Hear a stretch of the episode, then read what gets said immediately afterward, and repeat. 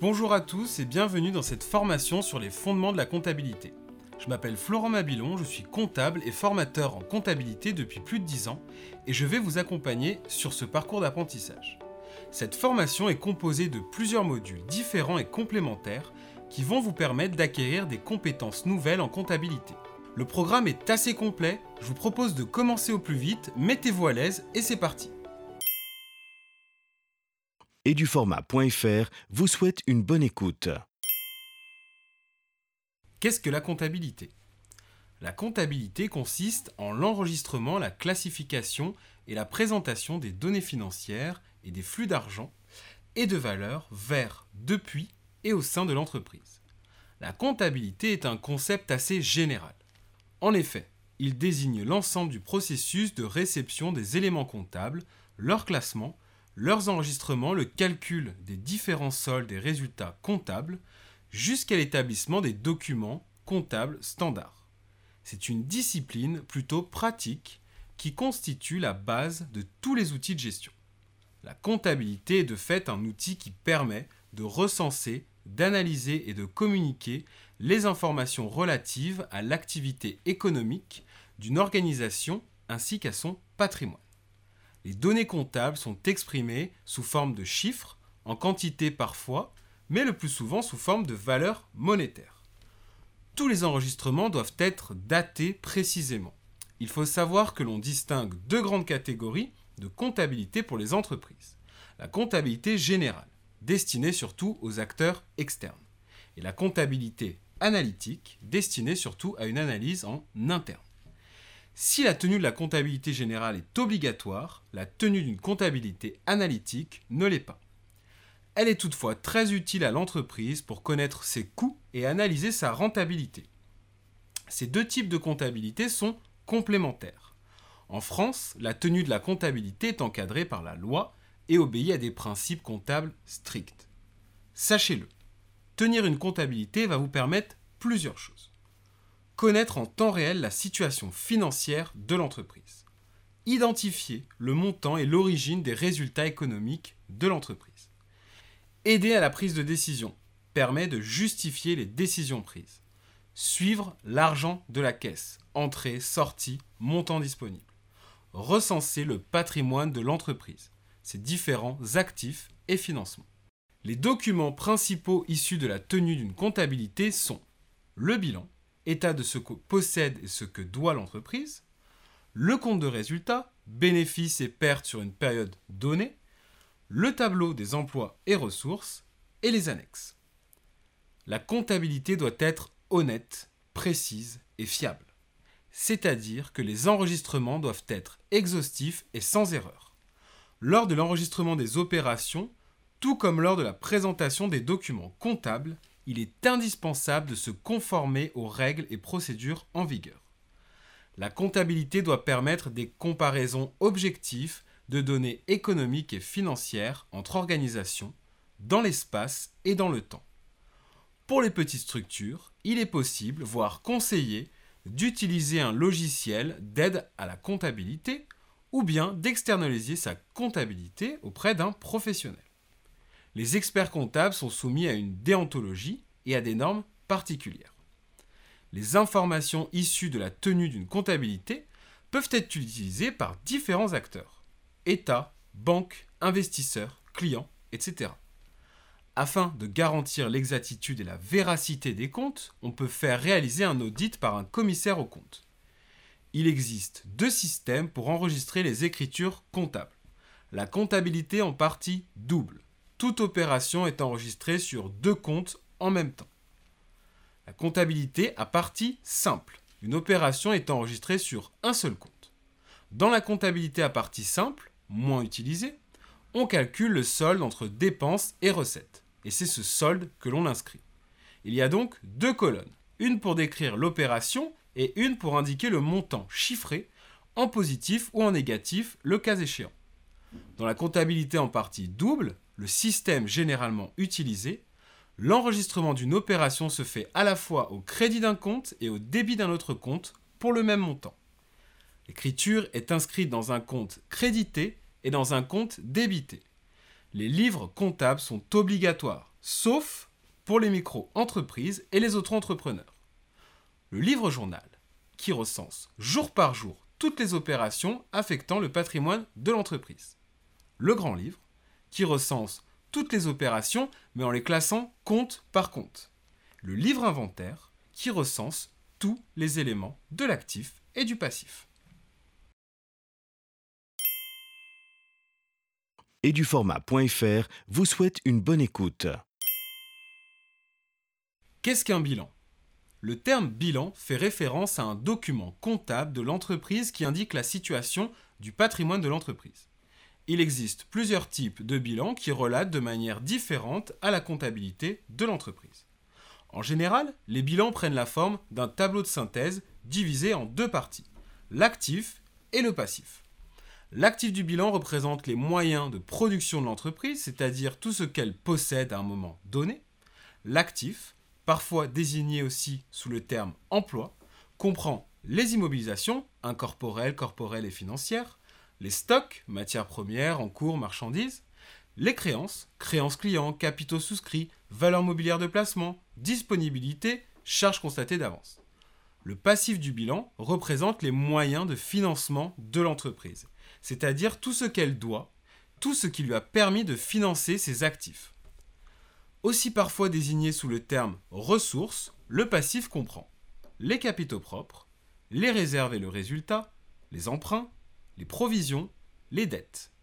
Découverts, produits constatés d'avance. Important. Le bilan doit toujours être équilibré. Le total de l'actif doit obligatoirement être égal au total du passif du bilan le bilan est fondé sur le principe d'équilibre financier. C'est-à-dire que chaque élément de l'actif du bilan correspond à un élément du passif. Autrement dit, chaque emploi inscrit à l'actif correspond à une ressource inscrite au passif. Actif moins passif égale résultat, bénéfice ou perte. Le résultat de l'activité de l'entreprise est un gain ou bénéfice si l'actif est supérieur au passif il est alors reporté comme bénéfice au passif du bilan, afin que les totaux actifs et passifs soient égaux. Le résultat est une perte si le passif est supérieur à l'actif. Il est alors reporté comme perte à l'actif afin que les totaux actifs et passifs soient égaux. Un bénéfice passera ultérieurement à l'actif du bilan sous une autre forme. Avec les bénéfices générés, l'entreprise pourra par exemple acheter des machines, des matières premières ou pourra compter sur une trésorerie plus importante. À partir du bilan, on peut calculer des indicateurs très importants. Le fonds de roulement, le besoin en fonds de roulement. Il existe également un certain nombre d'autres indicateurs et ratios que l'on peut calculer à partir du bilan. Intensité capitalistique, ratio de vétusté, taux de croissance externe, taux de solvabilité, taux d'endettement, capacité d'endettement, couverture des emplois stables, capacité de remboursement, durée de crédit client, durée de crédit fournisseur, etc. La quasi-totalité des entreprises et des associations doivent établir un bilan. Le bilan est le document le plus important à fournir à l'administration, aux banques et aux investisseurs, parce qu'il illustre la santé financière, bonne ou pas très bonne, de la société. Il servira notamment pour l'approbation annuelle des comptes sociaux, formalité obligatoire. En cas de besoin, notre partenaire peut t'accompagner pour ton approbation des comptes en quelques clics. Et du format.fr vous souhaite une bonne écoute. Qu'est-ce qu'un compte de résultat? Le compte de résultat fait partie des documents de synthèse et d'analyse comptable de première importance pour une entreprise. Le compte de résultat récapitule tous les flux qui ont impacté positivement ou négativement le patrimoine de l'entreprise au cours d'une période donnée. Les charges payées qui ont enlevé de la valeur à l'entreprise et les produits obtenus qui ont apporté de la valeur à l'entreprise. Tout comme le bilan, le compte de résultat se présente sous la forme de deux colonnes. Les charges à gauche et les produits à droite. Les totaux des deux colonnes doivent être égaux. Les flux du compte de résultat indique les augmentations et les diminutions de valeur pour l'entreprise. Les charges et les produits du compte de résultat se divisent en trois catégories. Charges et produits d'exploitation, charges et produits financiers, charges et produits exceptionnels. les charges du compte de résultat se divisent en charges d'exploitation, charges financières, charges exceptionnelles. Les charges d'exploitation regroupent typiquement les achats de marchandises, fournitures, matières premières, les variations de stock, les autres charges, location, entretien, réparation, frais divers, publicité, les impôts et taxes liés à l'exploitation, les charges de personnel, salaires, cotisations sociales, les dotations, amortissements et provisions d'exploitation. Les charges financières, généralement moins importantes que les charges d'exploitation, comprennent généralement les intérêts bancaires, les escomptes accordés, les dotations aux amortissements et provisions financières, les différences négatives de change. Les charges exceptionnelles au caractère unique et non liées à l'activité d'exploitation comprennent typiquement des pénalités et amendes, des subventions accordées, des rappels d'impôts, des moins-values sur cession d'actifs. Les produits du compte de résultat se divisent produits d'exploitation, produits financiers et produits exceptionnels.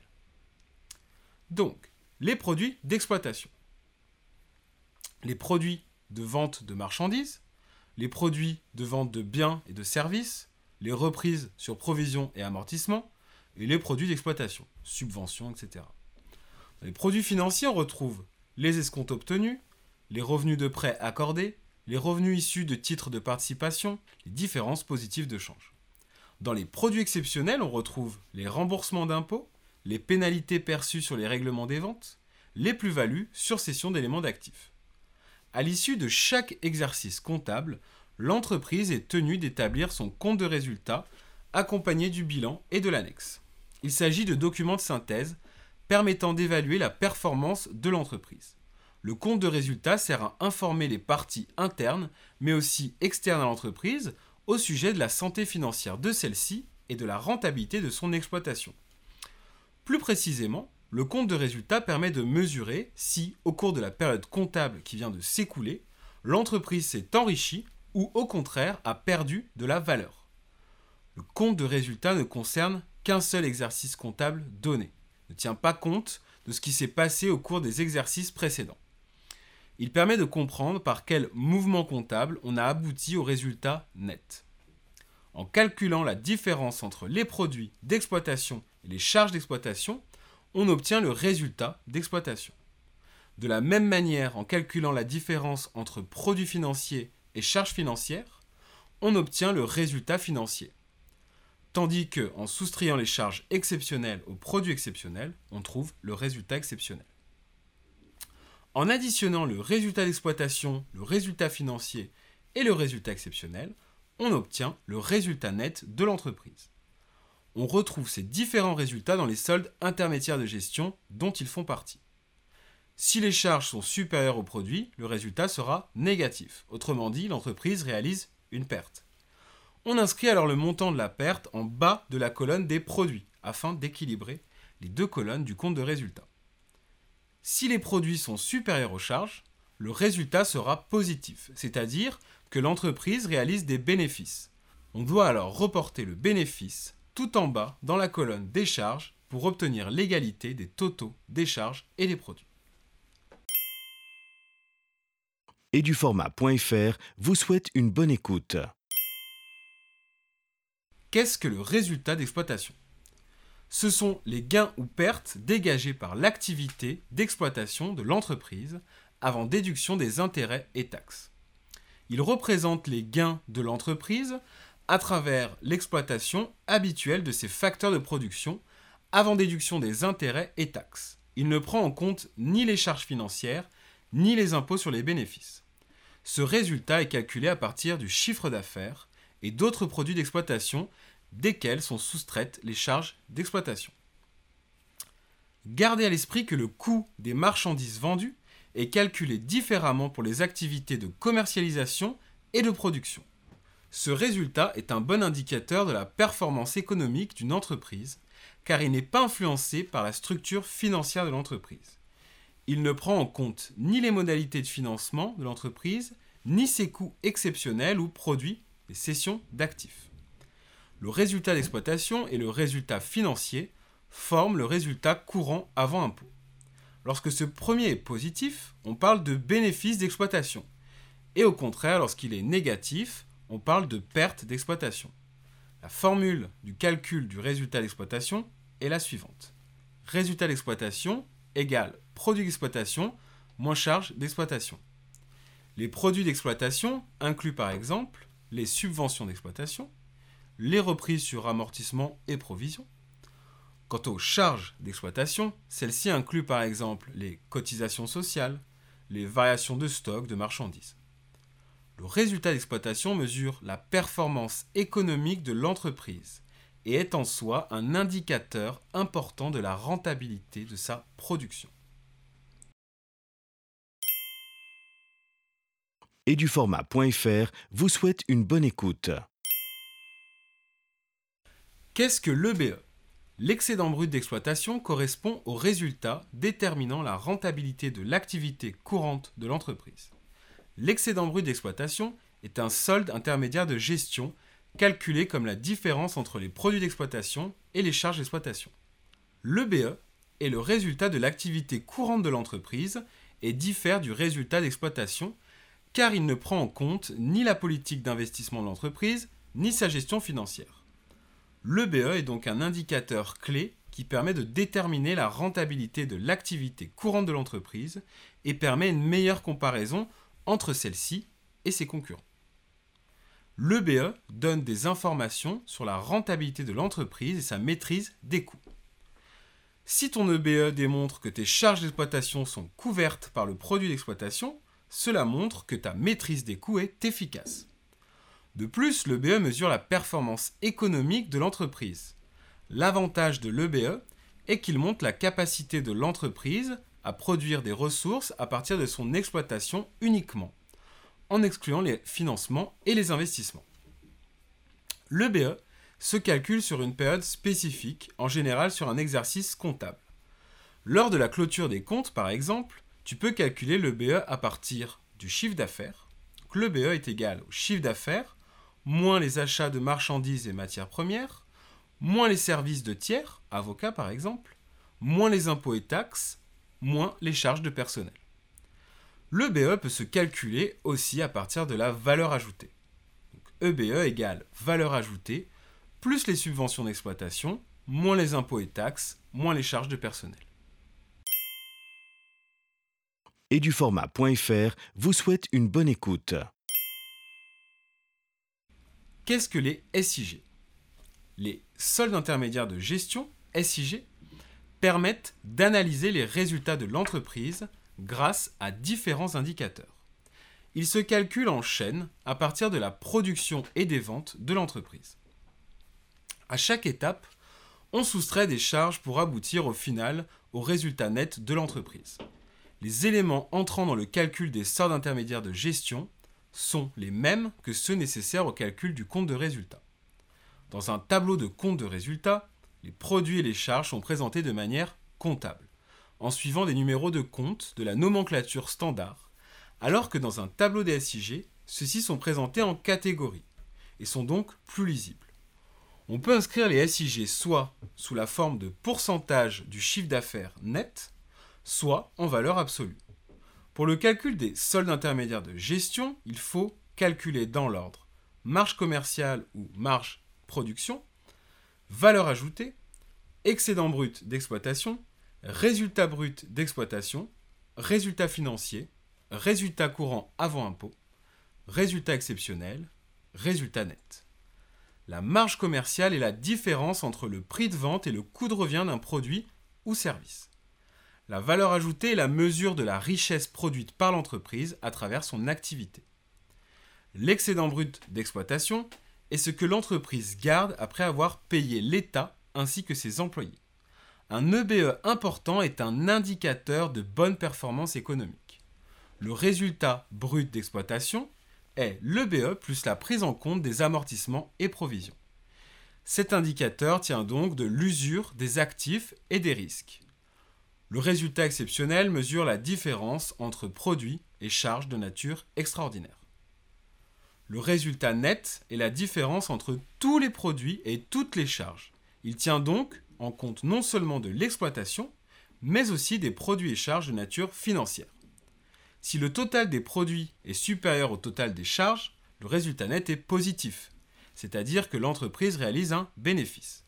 Le résultat net est négatif si le total des produits est inférieur au total des charges. Il y a donc. Il est aussi possible de calculer le résultat net à partir d'un autre indicateur, la capacité d'autofinancement. La formule pour trouver le résultat net est alors résultat net égale CAF moins dotation aux amortissements et aux provisions, plus reprise sur provision. Les SIG permettent une analyse plus détaillée et plus complète que la simple analyse du compte de résultat. Grâce au SIG, on peut décomposer le résultat de l'entreprise afin de mieux distinguer ce qui relève de son activité ordinaire et de sa construction financière, et ce qui est une conséquence d'éléments extraordinaires, par exemple une vente exceptionnelle. Le diagnostic financier est alors plus précis et facilite l'analyse des différents facteurs contribuant au résultat final de l'entreprise. Si on calcule en pourcentage du résultat, les SIG permettent des comparaisons entre entreprises. Et du format.fr vous souhaite une bonne écoute. Qu'est-ce que le seuil de rentabilité? Le seuil de rentabilité est le chiffre d'affaires hors taxe que l'entreprise doit réaliser sur une période donnée afin d'obtenir un résultat nul sur cette période. L'entreprise obtient un résultat égal à zéro lorsque le total de ses charges et le total de ses produits sont égaux. Le seuil de rentabilité est un indicateur important pour l'entreprise. En effet, il permet de connaître le montant de chiffre d'affaires à partir duquel l'entreprise commencera à réaliser des bénéfices. Autrement dit, le montant de chiffre d'affaires qu'elle doit atteindre pour pouvoir couvrir toutes ses charges. Lorsqu'une entreprise atteint le seuil de rentabilité, ou point mort, l'ensemble de ses produits permettent de couvrir l'ensemble de ses charges. Lorsque les produits s'avèrent supérieurs aux charges, l'entreprise réalise des bénéfices. Lorsque ce sont les charges qui s'avèrent supérieures aux produits, l'entreprise réalise des pertes. Le seuil de rentabilité peut être aussi exprimé en nombre de jours ou mois de chiffre d'affaires, ou encore en quantité de produits à vendre. Lorsque l'on exprime le seuil de rentabilité autrement qu'en montant de chiffre d'affaires, on parle de point mort plutôt que de seuil de rentabilité. On peut calculer le seuil de rentabilité par différentes méthodes. Seuil de rentabilité égale charge fixe plus charge variable. Les charges fixes ou coûts fixes sont supportés par l'entreprise indépendamment du niveau de son activité ou des quantités produites. Ils sont en principe stables les coûts variables ou charges variables augmentent ou diminuent en fonction des variations du niveau d'activité de l'entreprise. En additionnant charges fixes et charges variables, on obtient le total des charges ou coûts. La manière la plus courante pour calculer le seuil de rentabilité est la suivante, en trois étapes. On connaît le chiffre d'affaires, les charges variables et les charges fixes. Il est nécessaire de calculer la marge sur coût variable puis le taux de marge sur coût variable et enfin le seuil de rentabilité. 1. Marge sur coût variable, c'est égal au chiffre d'affaires moins les coûts variables. 2. Le taux de marge sur coût variable est égal à marge sur coût variable divisé par le chiffre d'affaires. Et 3. Le seuil de rentabilité est égal aux charges fixes divisé par le taux de marge sur coût variable calculé précédemment. Afin d'obtenir un calcul fiable du seuil de rentabilité, il faudra donc être en mesure d'évaluer les charges variables de manière précise. Cette méthode suppose également que tous les biens ou services produits par l'entreprise pourront être vendus sur le marché. Et du format.fr vous souhaite une bonne écoute. Qu'est-ce que le chiffre d'affaires? Le chiffre d'affaires est le montant des ventes réalisées par l'entreprise dans le cadre de son activité courante. À partir du moment où tu commerces, où tu vends un produit ou un service, tu réalises du chiffre d'affaires. Explication. Le chiffre d'affaires représente le montant total de la vente de biens ou de services réalisé par une entreprise au cours d'un exercice comptable qui est généralement d'un an. Il correspond à l'ensemble des ventes de biens ou de prestations de services en déduisant les avoirs, ristournes, remises que l'entreprise aurait pu accorder à ses clients l'exercice comptable auquel appartient la vente d'un produit correspond à la date de livraison du bien ou service à votre client, et non la date à laquelle la facture a été créée. Généralement, le chiffre d'affaires est calculé hors taxe et de façon annuelle. Mais il peut tout à fait l'être, toute taxe comprise, et de façon mensuelle ou trimestrielle. La différence entre le chiffre d'affaires d'un produit et les coûts occasionnés par sa fabrication ou sa mise en œuvre correspond à la valeur ajoutée. Son calcul est très simple. Chiffre d'affaires égale prix de vente du produit ou service fois quantité vendue. Prenons l'exemple d'un magasin d'ameublement qui vend en une journée 10 étagères à 50 euros, 20 tables à 60 euros et 5 lampes à 75 euros. Son chiffre d'affaires est de 10 fois 50 plus 20 fois 60 plus 5 fois 75, soit 2075 euros. Il ne faut pas confondre le chiffre d'affaires avec les bénéfices. Le premier correspond aux entrées d'argent seules, quand les bénéfices représentent la différence entre les produits et les charges de l'entreprise. Le chiffre d'affaires est un indicateur intéressant des performances de l'entreprise, lorsqu'on analyse son évolution et qu'on le compare à celui des autres entreprises. En effet, pris seul, le CA ne révèle pas grand-chose. Il est utile de connaître la situation du marché dans lequel évolue l'entreprise pour définir si son chiffre d'affaires est prometteur ou non, comment elle se positionne par rapport à ses concurrents et si elle gagne des parts de marché ou pas. Un chiffre d'affaires élevé n'a pas la même signification si le marché tend à décliner ou s'il tend à progresser. Cela permet de savoir si l'entreprise a trouvé un filon ou s'il est préférable qu'elle modifie sa façon d'exercer son activité. Bien entendu, le chiffre d'affaires n'est pas constant et peut varier énormément en fonction de la saison. Station balnéaire, station de ski, des fêtes de fin d'année ou des vacances scolaires. Afin qu'il prenne tout son sens, le chiffre d'affaires est un indicateur à utiliser avec d'autres outils d'analyse tels que le seuil de rentabilité, chiffre d'affaires minimum à réaliser pour parvenir à l'équilibre entre le total des produits et celui des charges, le résultat net, différence entre produits et charges, qui révèle un bénéfice ou un déficit, la valeur ajoutée, qui permet de mesurer la valeur économique que l'entreprise fait gagner au bien qu'elle transforme et vend. Le chiffre d'affaires permet aussi de définir le régime fiscal et social duquel va dépendre une entreprise. Obtenir et conserver le statut de micro-entrepreneur, par exemple, dépend principalement du chiffre d'affaires réalisé, plafonné selon l'activité exercée. Et du format.fr vous souhaite une bonne écoute. Qu'est-ce qu'un prix? C'est la valeur d'un produit ou d'un service à la vente ou à l'achat. En comptabilité, le terme prix correspond au montant d'argent qui est échangé contre un bien ou une prestation de service lors d'un achat ou d'une vente. Sur une facture, il faut différencier le prix hors taxe, qui n'inclut pas la TVA, du prix toute taxe comprise, qui inclut le montant de la TVA à. Le prix fixé permet de comparer les valeurs respectives de plusieurs biens ou de plusieurs services.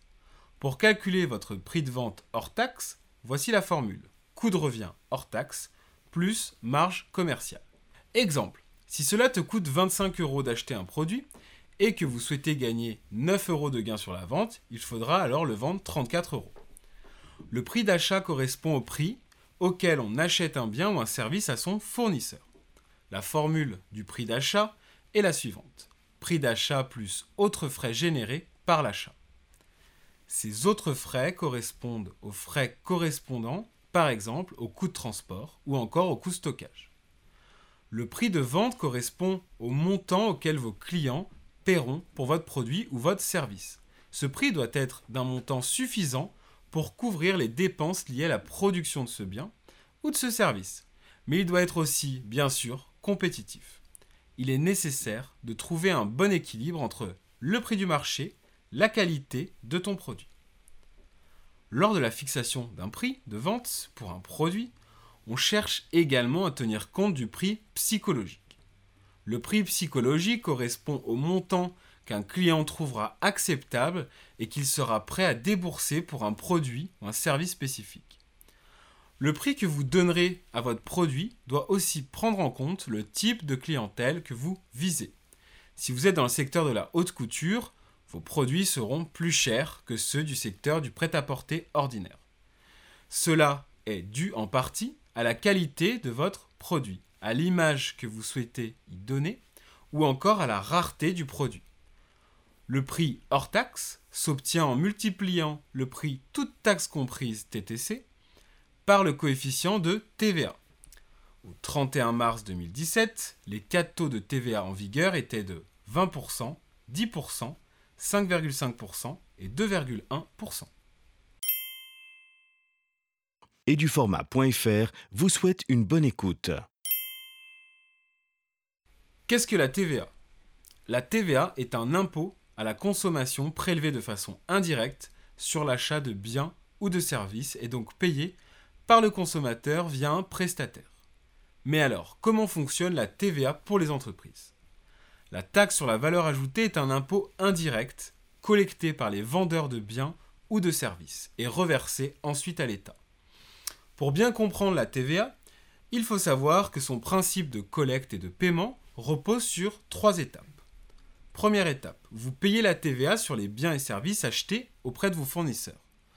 Deuxième étape, pour chaque produit ou service vendu à un client, vous collectez la TVA. Troisième étape, vous reversez aux impôts la différence entre la TVA versée à vos fournisseurs et celle collectée auprès de vos clients. Afin de mieux gérer votre comptabilité, il faut savoir que chaque service ou bien n'est pas forcément taxé de la même façon. On distingue quatre taux principaux. Le taux normal à 20%, il correspond à la grande majorité des achats de biens et services. Si tu ne trouves pas dans les textes le taux de TVA appliqué à un bien ou service très spécifique, il y a de fortes chances pour qu'il soit taxé au taux normal. Le taux intermédiaire, à 10%, il s'agit du taux généralement appliqué à la restauration, aux produits agricoles, au transport de personnes, etc. Le taux réduit, à 5,5, il s'applique aux produits alimentaires, aux services pour personnes handicapées, aux livres physiques et numériques, ou encore aux travaux de construction valorisant les énergies renouvelables. Taux particulier à 2,1%, ce taux est applicable à la vente d'animaux vivants aux boucheries-charcuteries, à la redevance télé et aux médicaments remboursés par la sécurité sociale. Certaines activités permettent d'être exonérées de TVA. Il s'agit des activités suivantes. Acquisition ou livraison intracommunautaire, c'est-à-dire au sein de l'Union européenne, location de logements classiques, l'enseignement, établissement scolaire ou universitaire, leçons particulières, toutes les opérations d'assurance. Les micro-entrepreneurs sont exemptés de paiement de la TVA tant que leur chiffre d'affaires annuel ne dépasse pas l'un de ces plafonds. 176 000 euros pour les micro-entreprises ayant une activité commerciale de type achat-vente de marchandises, restauration, location de logements en saisonnier, etc. 72 000 euros pour tous les autres types d'entreprises, entreprises de services, professions libérales, location de logements classiques, etc. Pour ces deux catégories, il existe un seuil de tolérance qui permet aux micro-entrepreneurs de dépasser exceptionnellement le plafond sans pour autant perdre les avantages fiscaux liés à son statut.